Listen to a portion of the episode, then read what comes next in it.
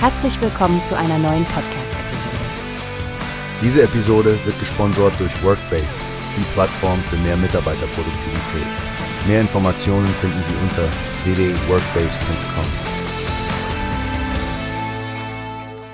Guten Tag, liebe Hörerinnen und Hörer. Hier ist Frank von Newspace mit euch und neben mir sitzt die wunderbare Stefanie, um über ein brisantes Thema zu sprechen.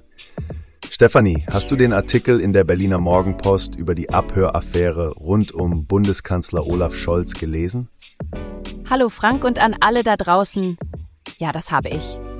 Ein wirklich kopfschüttelnder Moment für Deutschland, nicht wahr?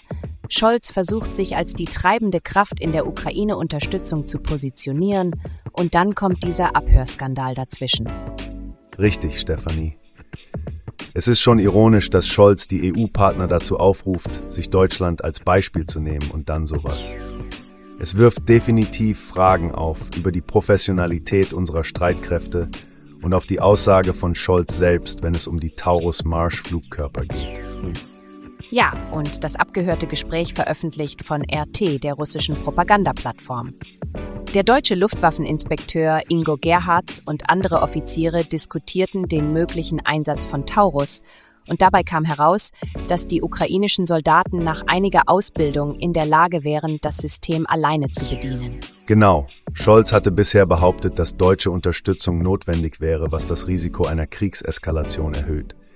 Das steht im totalen Gegensatz zu dem, was im Gesprächskontext zum Ausdruck kam. Das muss Scholz ziemlich dringend aufklären. Und dann der Fakt, wie das Gespräch überhaupt abgehört werden konnte. Einfach über WebEx, Frank. Selbst einer der Offiziere war über sein Handy in einem Hotel in Singapur zugeschaltet. Unfassbar, nicht? Man würde doch denken, dass militärische Führungskräfte der Bundeswehr besser gesicherte Kommunikationswege für solch sensible Besprechungen nutzen würden. Absolut. Das zeigt entweder eine enorme Nachlässigkeit oder die fehlende Infrastruktur, was beides inakzeptabel ist. Komischerweise ist es ja nicht der Punkt, dass die Bundeswehr Anwendungsszenarien für Taurus durchgeht, das ist ihre Aufgabe, aber wir stehen durch so etwas natürlich schlecht da, insbesondere bei unseren Verbündeten. Und für Putin? Ein wahrer Triumph, wie der Artikel sagt. Es mindert die Chance, dass Deutschland die Tauruswaffen doch noch liefert und lenkt zugleich von den Enthüllungen über den Wirecard-Manager Jan Marsalek ab, der als russischer Spion enttarnt wurde. Ganz klar ein Wirkungstreffer für Putin. Es wird spannend sein zu sehen, wie Scholz und die Bundeswehr aus dieser Nummer wieder herauskommen. Was denkst du, Frank? Ich denke, es wird eine Menge Schadensbegrenzung betrieben werden müssen, Stefanie.